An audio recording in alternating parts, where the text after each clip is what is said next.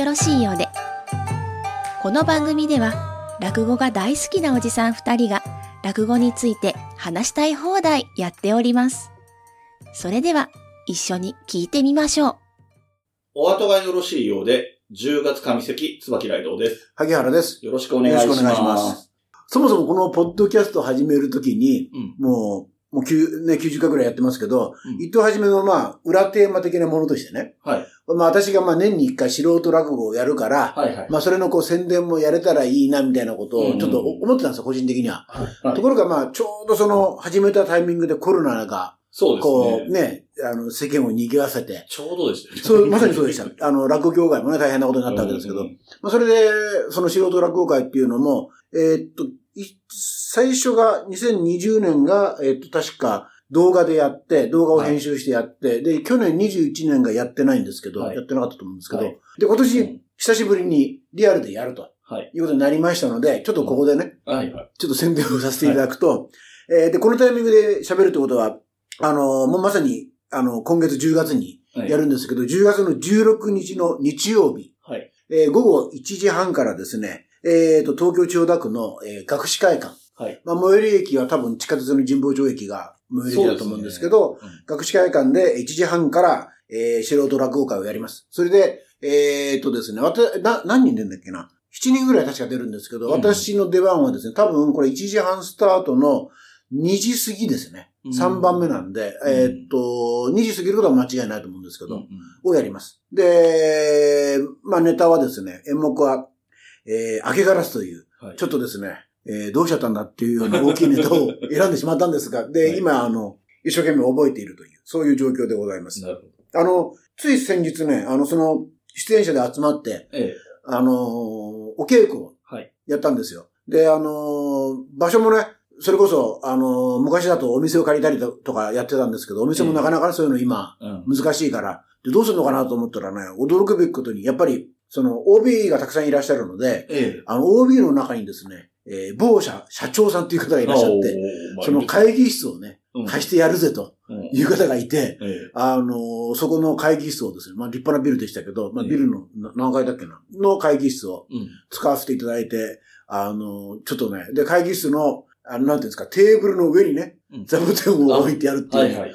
すごく違和感のあるまあ。空間でしたけども。ねまあそこで、えー稽古を、まあやって、うん。で、まあ、案の定、あの、ダメ出しを食らいましてですね、えー、勉強し直してまいりますと。うんその桂文楽のような、あのね思いになりながら、はいえー今、ひ、あの、稽古して、えーいるという状況でございます。はい。はい。えっと、僕は、その、コロナになっまあ、この、お後がよろしいようでが始まって以降は、その、コロナ禍で、えっと、うん。ネットで配信のやつを見ましたし、うん。うん。あれは過去にやったやつのそうです、そうです動画。なんですよね。あの、大学調べって、大学調べちょっと前にやったやつを、たまたまね、これ、あの、見に来てくれてた後輩がええ、動画撮っててくれてたんですよ。あそういうの好きな人で。そうなんですね。で、その、今年、っていうか2020年は動画編集でやりますよっていう感じからお達しがあるときに、僕は全くそういうのないんだけど、あ、あの後輩が撮っているはずだと思ってうん、連絡入れたら確かに撮っててくれてて、うんまあそれを回したっていうことなんですよ。ああ、なるほど。で、で、去年はなくてなんですけど、うんだからその前の年、2019年。行ってくれ、来てくださいましたよね。はいはい。私初めて行って、はいあの時何やったんでしたっえーっと、なんだっけ、船徳だっけな。けあ、かな？うんうん。で、他の方のも前後、あまあずっとはいられなかったんですけど、うんはいはい萩原さんの前後。いや、あれ全部いるの大変ですよ。長 長い人も多いですもんね。そうそうそう。っていうのがあって、で、ある意味僕側からすると、あれが萩原さんを誘うきっかけにはなってるんですよね。ああ、落語のポッドキャストやるんだったら、そうかそうかなるほど萩原さんとっていうのになったのは、そうか、そうか。そうそう。だからあの、今の現状の状態で、うんあの、人前で喋るっていう経験をされてる方じゃないですか、ある意味であは。あ。れに来てくださったのは僕がツイッターかなんかで喋って、あ、書いてたそうですそうですあ、そういうことか。そうそうあああなるほど、なるほど。あ、じゃあ今年もツイッターで告知しなきゃ。そうですね、あのね今年はね、何が大変かっていうと、今までは、一応大学内の、えーオープンキャンパスイ、ベントですもんね。オープンキャンパスって言うんだっけ？えホームカミングで。あ、ホームカミングデー。ホームカミングデーのイイベントの一環としてやってるから、うん。お客さんっていうか、あのーキャンパス内を歩そうですねたくさんの人が歩いてるわけですよ。他の目的で来たお客さんも来たりするっていうのがある。でまさにフラッとこう入ってくださるお客さんもいたからうん成立したんだけど、今年は、あの、ホームカミングデーの日でもないし、うん学士会館というの、しかも、えー平日ならまだしも日曜ですから、うん神保町のね、あの、学士会館の前、日曜日なんてね、りないですよね。人通りないですよ。もう目的ある人しか歩いてませんから、うもう、あの、落語会聞きに来るぜっていう人しかんいらっしゃらないんで、あの、もうツイッターとか、この YouTube、あ、違う違う違う、ポッドキャストとかで、うん。あのーもう少しね、宣伝して、うん。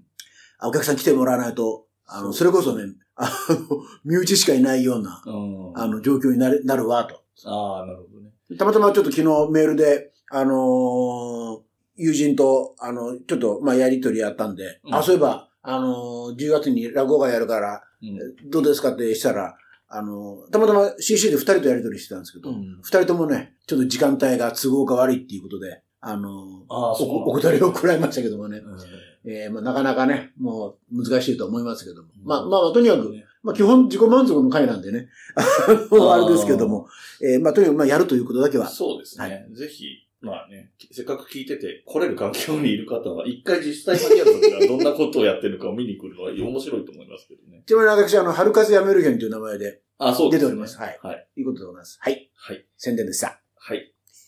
で、えっと、ここからがまあ本題なんですけれども、はいはい。えっと、僕たちはね、もともと、まあ今住んでるのは東京だったりする、東京近辺だったりするっていうのもあるので、上方落語に結構弱いんですよね。まあ最近はそれでも、ね、えっ、と、落語芸術協会とかに上方落語さんが上がってたり、えっ、と、東京に拠点を置いてる落語家さんが、えっ、と、寄せじゃないと落語会で他の方と、はいはい江戸落語の方と共演したりっていうのがあるので、はいはい。全く見てないってわけではないんですけども、本格的な上方落語っていうのはやっぱり触れる頻度がどうしても低いです、まあ、それ圧倒的にね、うん空気感というのを含めてわかんないですよね。っていうことで、どうしても、あの、このお後がよろしいので、なんとなく落語全般のことを話すような感じの番組でありながら、上方落語についてあんまり触れてないなっていうのがあって、はいはい。で、えっと、この収録がですね、まあ、9月中の収録なので、えーちょっと話がまたそれでも遡るんですが、8月、去年の8月17日でしたかね、に、えー、笑福亭二角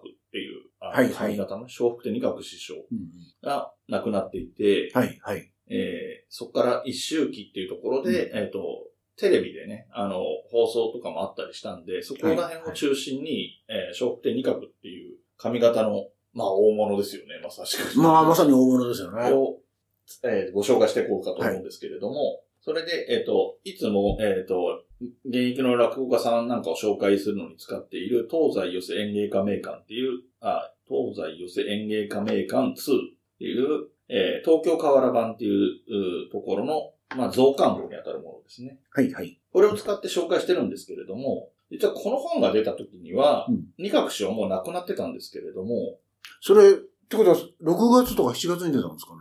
いや、えっ違うとか、もう、あの、あ、違う、逆だ。うん亡くなった後だから、そうそう、9逆だ逆だ月とかに出たんだと思うんですけど、うんうんうん。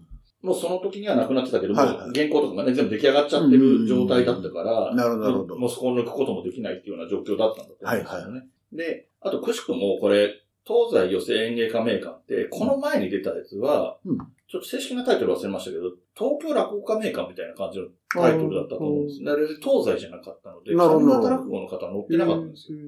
とかいう状況もあって、逆に言うと、これ、このタイミングでこれが出たから、紹介できる。これに記載されてるという流れになってで、えっ、と、落語協会、落語芸術協会ってこう順番になってて、最後の方に上方編っていうのがあうんって、えっ、と、ここがですね、あの、一問別に分かれて掲載されていて、その一番最初、上方の落語家っていうところの一番最初に出てくるのが、えー、六代目笑福亭諸角一問ってなってますので、その筆頭に出てくるのが、えー、笑福亭二角。なるほど。なるほど。ではいはい。この時点では筆頭だったような感じですよね。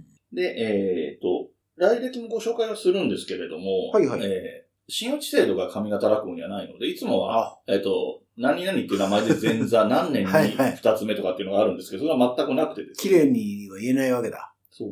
なので、えっ、と、大生まれが1937年の1月28日で、うんえっ、と、入門が1961年の4月、笑福亭諸角、えー六代目笑福亭諸角に入門し、この時からもう二角という名前ですね。で、出身が大阪府大阪市。で、亡くなった時点では、えっ、と、上方落語協会相談役。だからもう会長とかをやれやられて、もうそこも退いてみたいな感じだったんじゃないですかね、相談役とかっていう感じだと。はい。そのぐらいの経歴しかこの本にも出てこないんですけれども、えっ、と、高卒なんですよ。学歴的に言うと。うんうん。で、入門が25歳っていうことなので、お割と間が空いてははいはいはい。いたりするんですけれども。で、ご自身も、えっと、その、取り上げられたテレビ番組でも、遅い入門だったって自身も言ってるみたいな話があったんですけれども、確かにね。うんはい。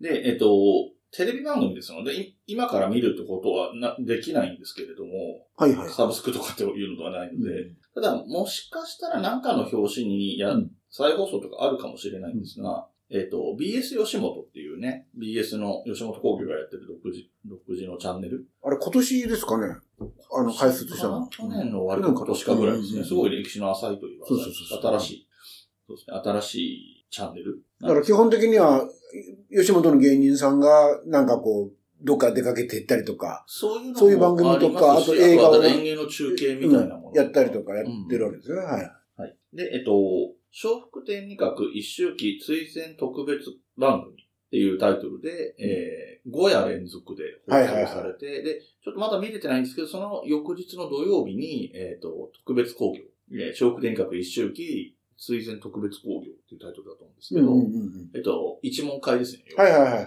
お弟子さんたちの落語会があったっていうのがあって、はい。それも、えっと、放送されて、僕も録画をしてるんですけど、ちょっと間に合わなくて。ああ、そうなんだ。っていう状況になってまして、うん。で、第1夜から第5夜まで5日連続の、えー、中で、第1夜は、えっ、と、プロフィールというかね、人となりみたいな、どうやってこの落語会に入ってきたのかみたいなエピソードの話が前半にあって、そ後半が、えー後半が落語の演目があって、で、第2夜、第3夜、第4夜っていうのは、演目を2つずつ。はいはい。で、第5夜は最後の週、えー最後の日も、えー落語一席あって、その後はまた、えっ、と、インタビュー映像なんかが流れるというような構成に番組としてはなっていて、で、一応番組の進行役としては、えっ、と、二角師匠の一番弟子に当たるのかな。えっ、と、笑福亭仁地さんがはいはい。担当されて、今の落語、上方落語協会の会長だったんですが、はいはいはいまあ、あの、あとあれですね、お二人とも当然といえば当然ですが、吉本興業の所属でもあるという形になってまして、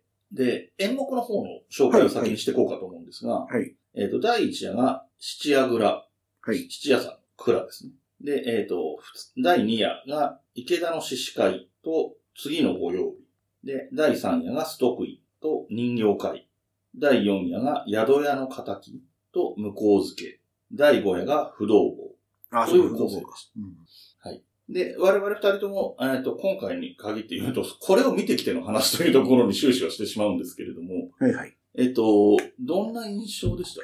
あの、僕、この小屋はですね、うんえっと、一番初めに聞いたの、教えてもらったの誰だっけな？それこそ、椿さんかな、うんほんで、えっとね、知った時にはもう終わってたんですよ。あ、放送自体。ところが、私、あの、Facebook で落語総研っていう、まあ、グループに入ってて、うん。そこでその、どなたかが再放送やるよっていうのを書いてくれてたんですよ。うんそれはね、もう、最初の5夜が終わって割とすぐにうん、今度朝やると。あ朝 5, 5夜やるので。で、あ、これ録画しようと思ってたんですけど、スコンと忘れちゃって、うんあ、これ見る手段ないわ。あ、どうしようと思ってたら、いろいろ執念深く調べたら、うん。BS 吉本の、えっと、ホームページの中にアーカイブが、の、なんていうの？スペースがあって、うんそのアーカイブであるっていうと、何日間は見ることができたんですよ。はそれで僕結局ね、えっと、あ、これは良かったと思って、えっと、4日目まではちゃんとフルで見たんですけど、うん5夜目がですね、不動坊の多分、えっと、途中までしか。間に合ってなくて、うん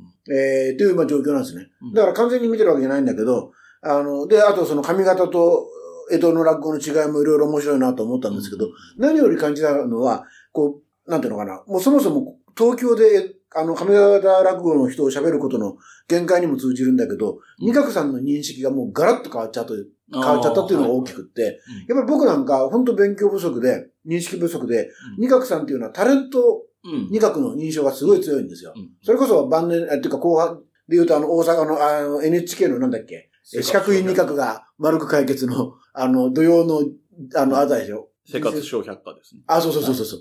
でまあ私、で、若い頃は、そのラジオやテレビに民放の方でも大活躍して、うんっていうその、まあ、いわゆるその今の吉本芸人の、まさにその走りというか、はいえー、先頭打者というか、うんいう、もうタレント二角っていう印象が強かったんですよ。はいところがこれ、この5夜連続の落語を見て驚いたのが、まあそれこそ大阪のね、心ある人にして言えば、お前何言ってんのお前って言われそうだけど、はいいや、こんなきっちり、うん。みっちり、うん。落語喋るんだと思って、もうそうですね。もうそれがもう驚きであったし、でもよく考えてみれば、さっきのお話、つ椿さんのお話にあったように、うんえー一番弟子のえー陣地さんが教会の会長をやってるってことは、強引にエドラッグで言うならば、いわば陣地さんっていうのをこっちで言うとこの、えーっと、春風亭昇太であり、うん。えー、竜亭一馬師匠なわけじゃないですか。うんってことは、あの、市場師匠の師匠、市場師匠の師匠である古参と、うん先代の古参であるとか、あるいは、えー、春風亭竜師匠であるとか、うん。いう立ち位置が二角さんなわけじゃないですか。そうですね。とりあえずすると。うんとするならば、あ、確かにこれは、すごい、あの、大きな落語家なんだ、まあということをね、そうです改めて感じた。うん本当にね、いや、面白いなと思いながら見てました。あの、本当きっちりなさるなと思って。そうですね。でね、ちょっと面白いのは、面白いなと思ったのは、まあ晩年だからか知れないけれども、ちょっとね、あの、節目がちになって喋る時があるんですよね。あ、はいはい。こう、なんだろうな、紙紙切るんじゃなくって、はいこう、長台詞の時とかに。はで、紙札ってあの、ほら、剣台があるじゃないですか。うわ剣台でいいんだっけ、はいあの、台で、尺台みたいなやつで、はい膝のとこに置くから、一瞬ね、そこになんか、うんうん。カンニングでも、紙でも置いたんじゃねえかなと。あでもた、チラッチラッとたまにこう、上から映すから、うんの上も見えるんですよね。はいたまに。そうすると当たり前だけど置いてないから。あ。うん。あ、まあ、これ癖、癖っていうか、あの、形として、うつぶ、あの、うつぶせじゃないや。あの、目を伏せてらっしゃるだけであって、うんうんあのーきちんともちろん話は覚えてらっしゃるし、はいとするならば、こんな長いセリフ、長い話を、ね、結構ご高齢になっての、はいあれ独演会のはずですから、うん、いや70大した過ぎてからって言ってましたね、独演会。70過ぎてかあらあ独演会始めたっていう。それがやっぱすごいなと。いろんな意味で、だから、やっぱり落語家二角の、なんていうんですかね、そ存在を改めて認識したっていうのが、うん。一番大きいですね。そうですね。僕もやっぱりこれを聞いての印象になってしまうんであれですけど、まあ、で、あとこの5夜連続の、まあ、なんていうんですかね。一周期追善特別番組っていうところでチョイスされてる8演目なので、若干意図的なことがある可能性もあるとは思うんですけれども、うんうん。で、僕は本当にそれこそ勉強で、あの、二角師匠が新作とかをやったかどうかすら知らないんですが、えっ、と、実際今回聞けたものに関して言えば全部古典で、しかも割と、なんていうんですかね、名の知れたはいはいはい。演目が多くて、はいで、うん、僕印象的だなって思ったのは、この8タイトルが、やっぱ大部分が、あの、商人の話なんですよね。ああ、なるほどね。はいはいはい。で、やっぱり、江戸落語って職人が出てくる話が多いから、それを比べると、はいはい。まあ、七夜蔵は七夜の話だし、池田の司会は、まあ、お店が出てくるわけじゃないけど、イノシシを買いに、うん。買いに行く話。まあ、漁師から買う話ですよね。ねはいはい。で、次のご曜日も商売上の流れから出てくる話だし、次のご曜日って僕タイトルだけ見たら、なんか新作落語っぽくああ、そうです。思うじゃないですか。うん。全然違うのね。ちょっとうん、お知らせものでしたね。特殊なお知らせものね。うんで、まあ、ストックインはね、江戸落語でやる方多いけど、やっぱり内容的に言うと髪型が合うんだろうなっていうことも、やっぱり改めて聞いて思ったり。うん。で、人形会は、まあ、これは町内の話って感じだけど、うんでもやっぱり商売の話ですよね。に人形を買う。はいはい。で、えー、あ、宿屋の仇が、えっと、江戸落語で言うと宿屋の仇討ちにはいはいはい当たる作品。これはそうですね。はい。これは旅物。うん。で、向こう付けも町内の話か。だから別に特別商売っていう感じでもないのかな。お葬式の、ね、おそおしお葬式というかお通夜というか、そういうお葬式あるあるみたいな演目で。で、不動盆もあれか。そんなにおく、嫁さんもらって、それを脅かすって話だから。で、不動盆は、えっ、と、江戸落語では一応不動盆火炎っていうのが、うんフルのタイトルになってるんですけど、僕は初めて聞いたのが家禄師匠で、ほうほう。あの、テレビでですけど、お。なんかなんとなく、あ家禄師匠の得意演目の一つなんだな、みたいな印象があって、で、この、テレビで放送されたこの特別番組の冒頭で、えっ、と、その、お弟子さんの陣地さんが司会というかね、案内役を務めてる中う。で、うんうん。不動盆について話されてるのが、ああ、この小屋の方でね。そうはいはいはい。そちらで、えーこの特別番組の中の冒頭で、今回は、第5夜は不動盆ですっていう話をされて、で、この不動盆について言ってたのは、えっと、まあ、まさしく、えっと、二学師匠の、えーお箱の演目だし、今の不動盆は、ほとんどが二角の系統の不動ああ、盆なんかね、おっしゃってましたね。というようなことも言っていて、で、あと、江戸から、江戸からとか東京からうんうん。習いに来た人もいるとかって言ってたので、もはい。しかしたら家禄師匠も直接行ってらっしゃるのかななんて思ったりもしたんですけど、まあ、そういうことにな、あの、江戸でね、と江戸落語で東京で誰かに教わっても、さらに深めるみたいなことでまたっていうこともあるのかもしれない。ちょっと全然事情は分からずに喋ってますが。っていうようなことを思って、で、まあ実際面白いし、で、逆にね、あの、次のご曜日とか、池田の獅子会とか、人形会とか、向こう付けとかっていうあたりは、志村は微妙だな。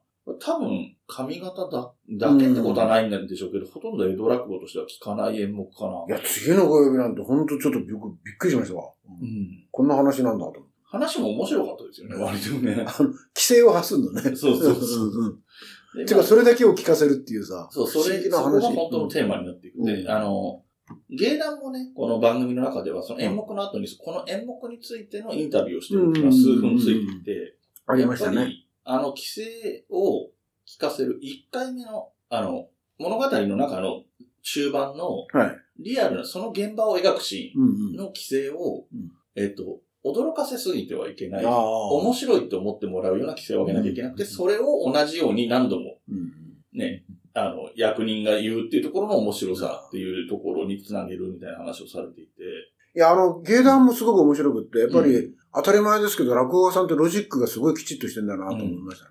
だから、所作とかもね、なんでそうするのかみたいなことあがあ。細かくあって、えっ、と、どれだ？不動坊かな？あの、うんうん風呂に入ってるシーンで、はいはいはい。えあの、こー手をう、出して、嫁が来るってんで喜んで、そうです。風呂に、銭湯に行くとこね。そうですね。うんだから綺麗にしとけって言われて、はいはいはい風呂に、銭湯に行ってっていうところで、片手を湯船から出してる。ほうほうほう。で、えっと、手のひらを外側に向ける？だから自分は手の甲を見てるような状態で手を出しておいて、で、指の股の汚れを取ったりみたいなことを、うんその湯船の中でするっていう演技をしてるんですけど、うんそれはやっぱり師匠から教わって、うん。湯船からはた必ず手を出しておけって言われたらしくて、だからこうやってずっと喋ってるんですね。こういうことをやりながら。いうって今やってもわかんないですけど、うん湯船から手を出してるような高さに手がある。うんでも、そうすることによって、湯船の中に入ってるんだなっていうのは多分分かりやすくなるっていうことがあるんだと思うんですけど、うん本当にそういう細かいところまで、なるほ所作は、だから、あの、師匠から教わった所作もあるだろうし、所作とか言い回しもあるだろうし、自分で工夫したこともあるんでしょうけど、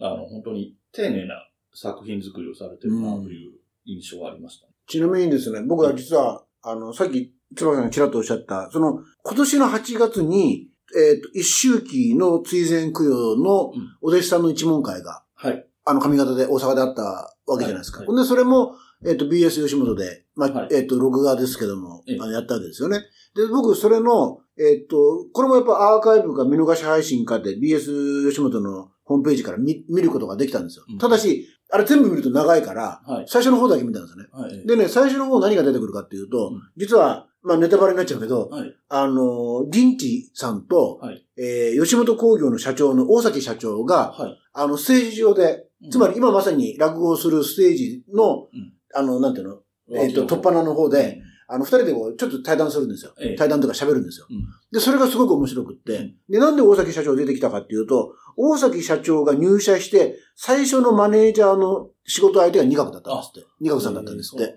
だからその、お二角さんがいて、お弟子さんがたくさんいて、そのさらに後ろにこう、ゾロゾロうん。というか、あの、大崎マネージャーがついていって、うん。何のためにいるんだかよくわかんないようなね、あまあことをしてたと。いうことなんですけど、それで、大崎さんもおっしゃってて、なるほどそうかと思ったのが、やっぱり二角さんってうん、あの、吉本中高の外。うん。つまり、吉本ってやっぱりちょっとこう落ち込んでた時に、うん。やっぱ、あの、二角っていうスーパースター、うん。まあさっきも言いましたけど、テレビやラジオでも大活躍して、はい。大阪だけじゃなくて、それこそヤングオーとかもそうですよね。ね。あの全国区の活躍ぶりだったわけじゃないですか。うん。で、それで、もちろん二角さんの名前も上がったけども、吉本自体も名前も上がったし、知名度も上がったし、うんまあ、言い方悪いけど、経済的にも潤ったわけで、はい。まさに、まあ、中高の層だった、みたいなんですね。うん。ところがね、ここで、まあ、驚くべき、まあ、今の感覚で言うと驚くべきエピソードなんだけど、あのーあんまりにも喉を酷使したから、うんポリープの手術したんですってはい。で、本当は、僕この辺よくわかんないんだけど、ポリープっていうのはこう、まとめてこう、手術してうん、で、その代わり、まあ、1ヶ月とかうん、2ヶ月とか、喉、喉使わず静養して、それで治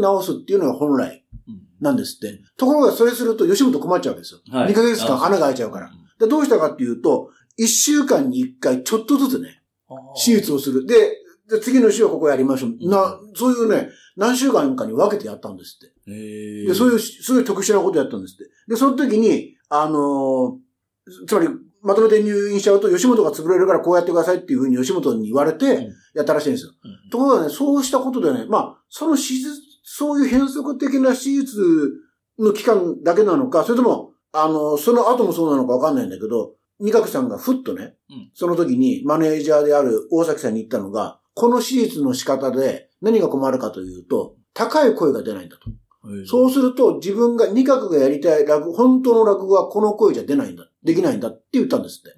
で、僕その話聞いてびっくりしたのが、あの、やっぱプロの当たり前ですけど、落語家さんというのは、声の高い低いっていうのもうん。意識してらしてうて、ん。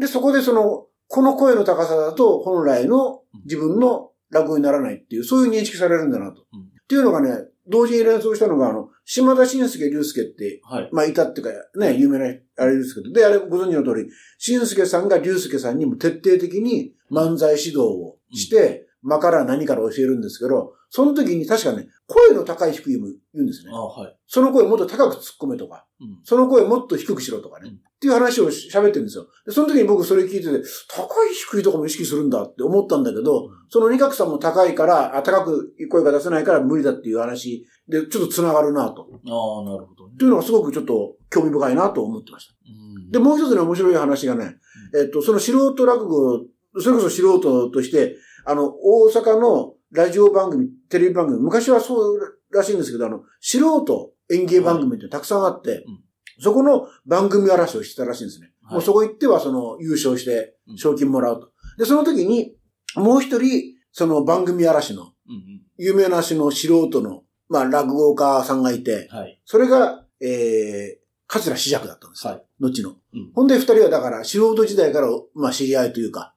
お友達だったというふうなね、話もちょっと出てきて、それも興味深いなと。そうですね。だから、あの、いわゆる、あの、上方四天王のそれぞれ弟子になるわけですよね。そうですね。だそれもすごいなとちょっと思ったという。だから、ちょっと厳密に調べてないんで、年齢的にどうなのかわかんないんですけど、あの、東京の江戸落語の、その、江戸落語でいう四天王っていうのがいるじゃないですか。男子あとあ。円楽、仙台の円楽あの世代に、こう対応としてはそこに一番近いのかな、みたいな気がしたんですよね。その四尺とか。ああ、ああ、あの、髪型は明らかに上ですからね。そうそう。上方の四天王は、江戸で言うと、えっと、炎症、新章。うん、そうそう、戦後世代に近いんだろうって思うと、その世代のバランスでお弟子さん世代ですもんね。いう感じなのかはいはいなってことは思いましたね。うんで、あと僕聞いてて、これがだから上方落語を聞いてきてないから適切なのかどうかわかんないなって思いながら喋るんですけど、えっ、と、それでも、例えば文子師匠とか文鎮師匠とかを聞いたことある中で思ったのは、えっ、と、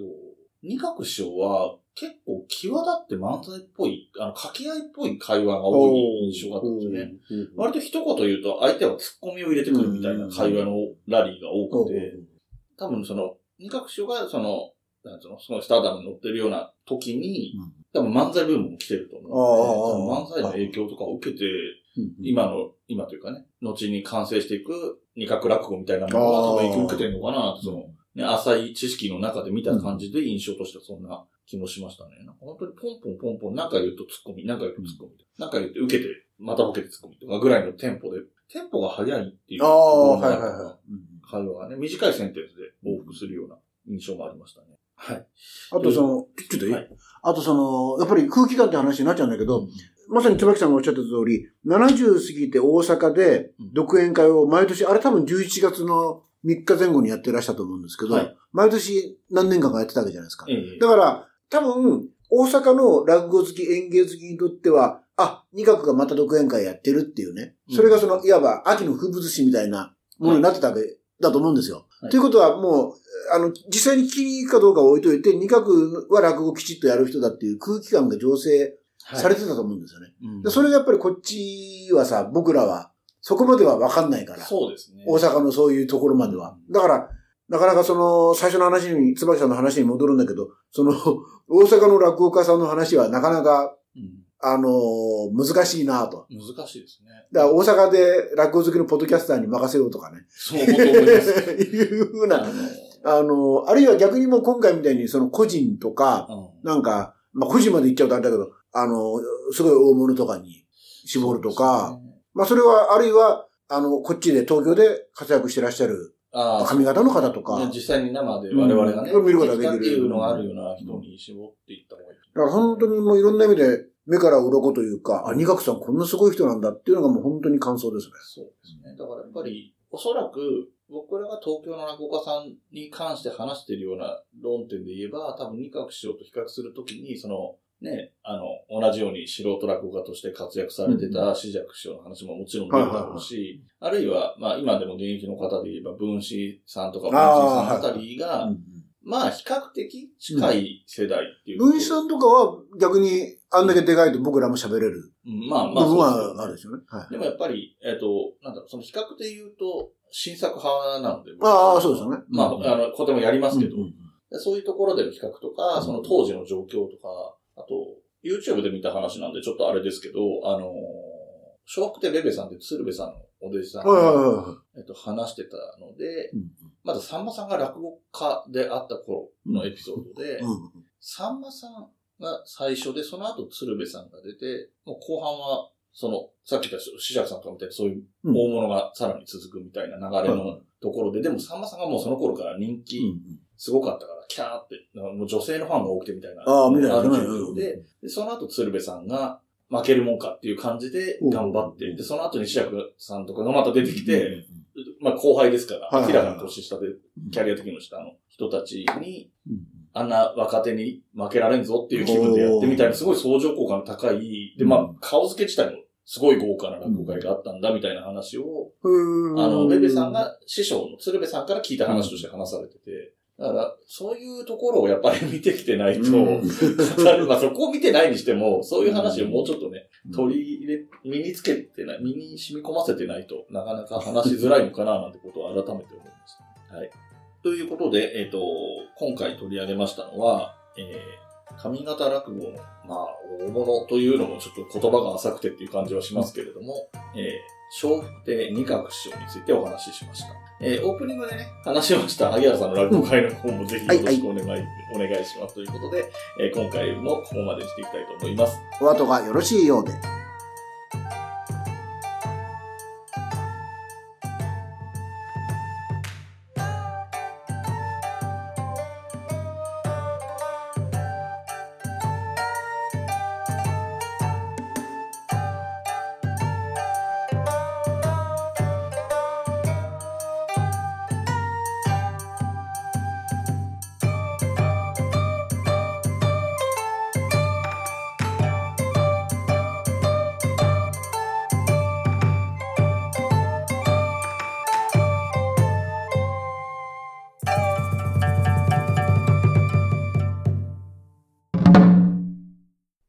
この番組ではお便りを募集しています。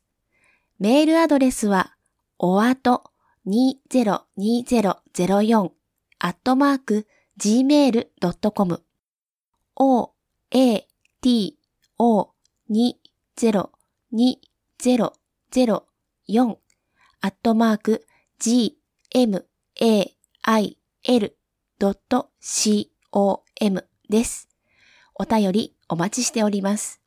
また、SNS のハッシュタグは、シャープおあと。おあとはひらがな3文字です。こちらもよろしくお願いします。椿雷道です。この音声は配信日前日に椿一人で収録しています。収録日現在、令和4年9月30日、六代目三遊亭円楽師匠が亡くなりました。72歳でした。いろいろな思いがありますが、もちろんここで語り切ることはできません。また、お後がよろしいようでの収録の関係上、即時収録配信ということもできません。萩原とも相談して、11月の上席でお話ししたいと思います。そちらをお待ちください。改めてお悔やみ申し上げます。円楽師匠、今までお疲れ様でした。ありがとうございました。